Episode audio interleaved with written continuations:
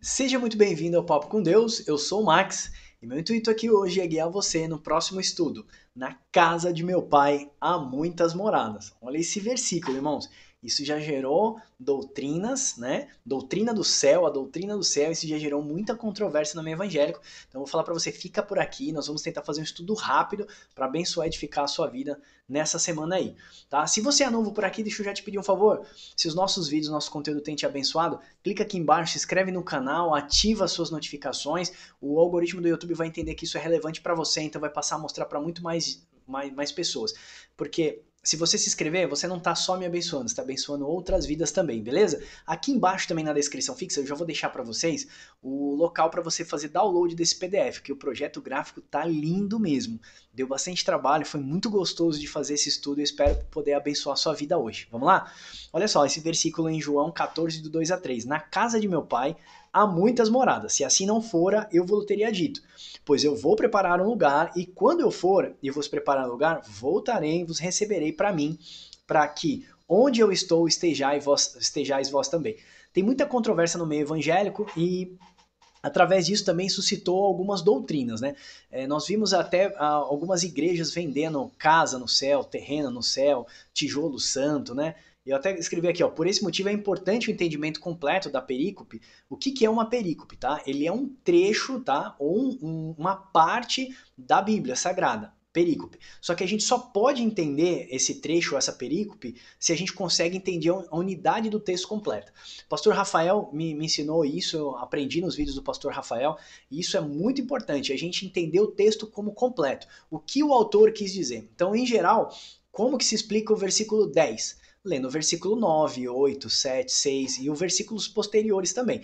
Então, por mais que é, você recebe uma citação de um versículo, é bom você sempre meditar. A palavra de Deus, ela não é um livro que você pode ler de uma forma linear. A palavra de Deus é feita para que você medite, leia, entenda o contexto e medite naquilo que você acabou de ler. O Espírito Santo de Deus vai revelar muita coisa para vocês, ok? Então, é, deu-se uma brecha né, para a criação de alguns tipos de doutrina. Lá. Com esse entendimento, não demorou muito para algumas pessoas começarem a vender casas no céu, outros até ofereceram tijolos santos, criando assim um tipo de comércio místico da palavra de Deus.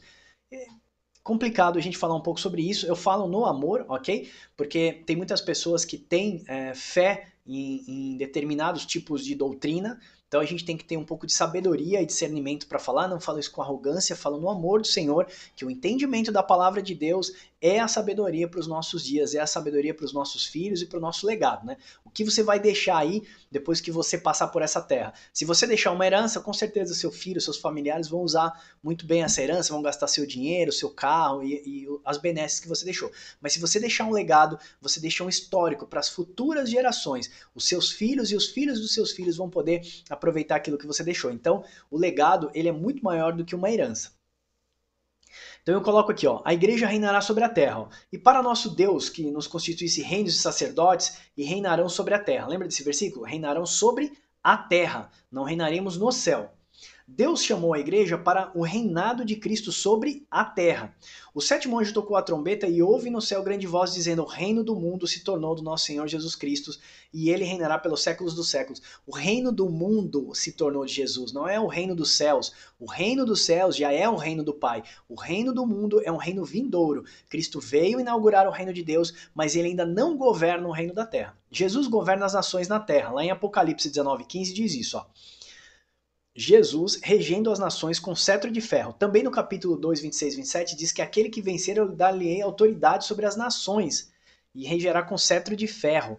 Então, assim, aquele que vencer, eu vou dar autoridade sobre as nações. Lembra no estudo passado que nós falamos? Quais são as nações que restaram para o milênio? Tá lá no estudo passado, se você não assistiu ainda, chama-se Milênio, é, o reino estabelecido. Dá uma olhada lá no, no, no, vídeo do nosso canal no YouTube, você, você vai ter acesso a isso também. Também tem no nosso site, vai ter um linkzinho, você vai lá no nosso site e tem um estudo bacana para você pegar o seu PDF lá. Então, ó, não encontramos na Bíblia passagem que sustente uma vida eterna nos céus nem em Apocalipse, nem mesmo nos profetas. Afinal, então, onde é a casa do Pai? Olha só que lindo isso. E disse aos que vendiam as pombas, Jesus, tá? Disse aos que vendiam as pombas: Tirai daqui estas coisas, não façais da casa do meu Pai casa de negócio. Oi, Jesus está falando então que o templo é a casa do Pai, em João 2,16. Vamos lá. Jesus mostra o templo na sua época como a casa do Pai. Lembraram-se os discípulos de que está escrito: O zelo da tua casa me consumirá. O zelo da tua casa. Jesus lhes respondeu: Destruí esse santuário e em três dias eu reconstruirei. Replicaram os judeus: Em 46 anos foi edificado este santuário, e tu em três dias o levantarás? Olha só o que ele fala aqui, João. Ele, porém, se referia ao santuário do seu corpo. Quando, pois, Jesus ressuscitou dentre os mortos, lembraram os seus discípulos de que ele dissera isso e creram nas escrituras da palavra de Deus. Jesus estava fazendo referência do templo com o seu corpo. Naquele momento, Jesus estava pegando aquilo que era uma figura de linguagem, aquilo que era sombra da antiga aliança, sombra do que haveria de vir e trazendo para a realidade dos nossos dias. Eu coloco aqui no versículo que é muito lindo esse versículo, no qual também vós juntamente estáis sendo edificados para a habitação de Deus no Espírito. Olha o que Paulo está falando em Efésios 2,22. Nós estamos sendo edificados para a habitação de Deus através do seu Santo Espírito. Olha que coisa mais linda. Eu não consigo ver. Se você, se você consegue agora olhar com essa visão para o Antigo Testamento, você vê Deus falando que ele está erigindo para si uma morada. É um passeio na Bíblia, na lei e nos profetas, Deus falando que ele está erigindo para si uma morada. Paulo entende isso. Efésios é uma, é uma epístola bem misteriosa, né, bem mística. Efésios tem, na verdade, se você meditar em Efésios, tem traduções e, e te leva para vários trechos da Bíblia, de Isaías, Jeremias, e, e, você percebe que Paulo conseguiu entender isso e tenta passar no livro de Efésios muita coisa importante. Então nós estamos sendo edificados para a morada do Pai. Deixa eu colocar aqui na página 2, olha lá. Jesus mostra o zelo do templo, naquela hora que ele está falando com os vendilhões, ele está mostrando o zelo do templo, porque o templo prefigurava o corpo de Cristo. Lembra que nós falamos? Era a sombra do que haveria de vir. Tanto que no fim da sua fala, ele coloca o seu corpo, que poderia ser destruído Deus ressuscitaria em três dias. Jesus já está fazendo a analogia, Jesus já está fazendo a ligação dos dois pontos, o templo. Por isso que nós somos templo do Espírito Santo. Quem é o tabernáculo do Espírito Santo? Nós. Paulo tem um, eu não lembro agora, mas Paulo fala assim: olha, eu rogo-vos, irmãos. O que, que é rogar? É falar, é clamar em alta voz, é gritar. Ó, eu vou, vou fazer nos dias de hoje, né? Se fosse São Max, por exemplo, assim. Eu imploro, pelo amor de Deus, ofereçam seus corpos como sacrifício vivos ao Senhor. O que, que Paulo está falando? Paulo tinha entendido quem é o templo do Espírito Santo.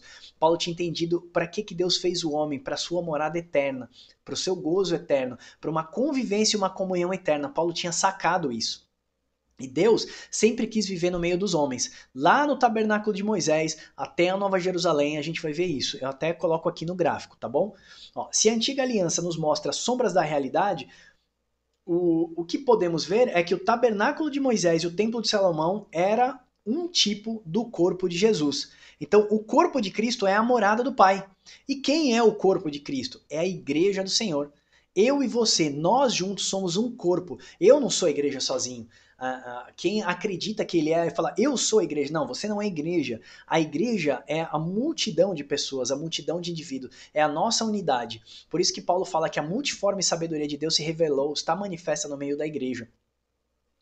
Olha só, eu coloquei apenas um corpo, porém muitas moradas, muitos indivíduos. Né? Então nós somos o corpo de Cristo. Respondeu Jesus: Se alguém ama se alguém me ama, guardará a minha palavra, e meu Pai o amará, e, vivere, e, vi, e viremos para ele, faremos nele morada. Olha que lindo! Eu e o Pai vamos vir nele, vamos fazer nele morada. Então, aonde que é a morada de Deus? Nós somos a morada do Pai.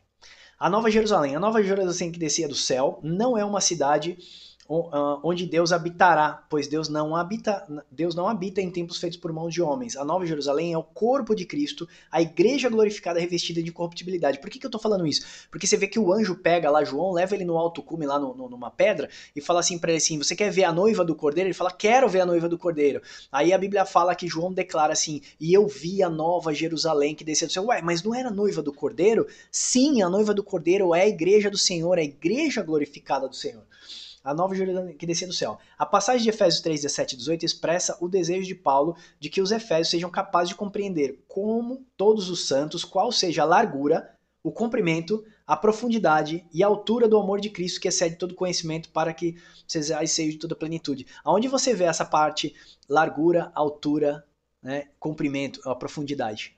Lá em Apocalipse. Você vê a, a, largura, a altura e as medidas da Nova Jerusalém. A cidade santa que desce do, do céu em Apocalipse 21, 16 mostra a largura, altura, comprimento e profundidade do amor de Deus em sua plenitude. Depois você dá uma olhada nesse trecho que é lindo. Aí eu coloquei aqui o tabernáculo de Moisés, o templo de Salomão e a Nova Jerusalém. O tabernáculo de Moisés, Deus quis. A... Depois vocês dão uma olhada aqui, só pra gente fazer esse vídeo mais curto hoje. O tabernáculo de Moisés falou assim: Moisés, Deus falou para Moisés faz uma casa para mim, faz um, um, um, tabernáculo, eu quero habitar no meio de vocês, eu quero ser o Deus teocêntrico, eu quero que vocês sejam uma nação teocêntrica, que o centro de vocês se, habite a minha glória, habite o Deus de vocês, de Israel. Depois Deus fala para Davi, olha, você não vai erigir o templo, né? Quem vai erigir o templo vai ser o seu filho, Salomão. E aí Deus pede para erigir um templo para ele, tudo prefigurando o corpo do Senhor Jesus Cristo. E a nova Jerusalém que desce do céu onde nós vamos habitar para sempre é a igreja do Senhor glorificada, onde Deus vai habitar para sempre no nosso meio e vai sair um rio de água viva do meio dessa cidade, que é a presença do Espírito Santo. Nós vamos sentir a presença de Deus fluindo do nosso meio, todo conhecimento, sabedoria, toda a paz, a graça e o amor de Deus que excede todo entendimento transbordando no nosso interior. Por isso que a largura, medidas, né, de homens, né, largura, altura, comprimento profundidade, esse é, é nesse nesse versículo está expresso todo todo o amor de Deus em sua plenitude. Vai ser algo maravilhoso. Prepare-se, porque o futuro com Deus será algo incrível. Eu agradeço a sua presença aqui. Se esse vídeo te abençoou, pega esse vídeo, manda para outras pessoas. Se inscreve aqui no canal, não esqueça de assinar a notificação e pega aqui embaixo também, tem um link para você poder pegar o PDF desse estudo e abençoar você e a sua família. Deus te abençoe e até o próximo Papo com Deus.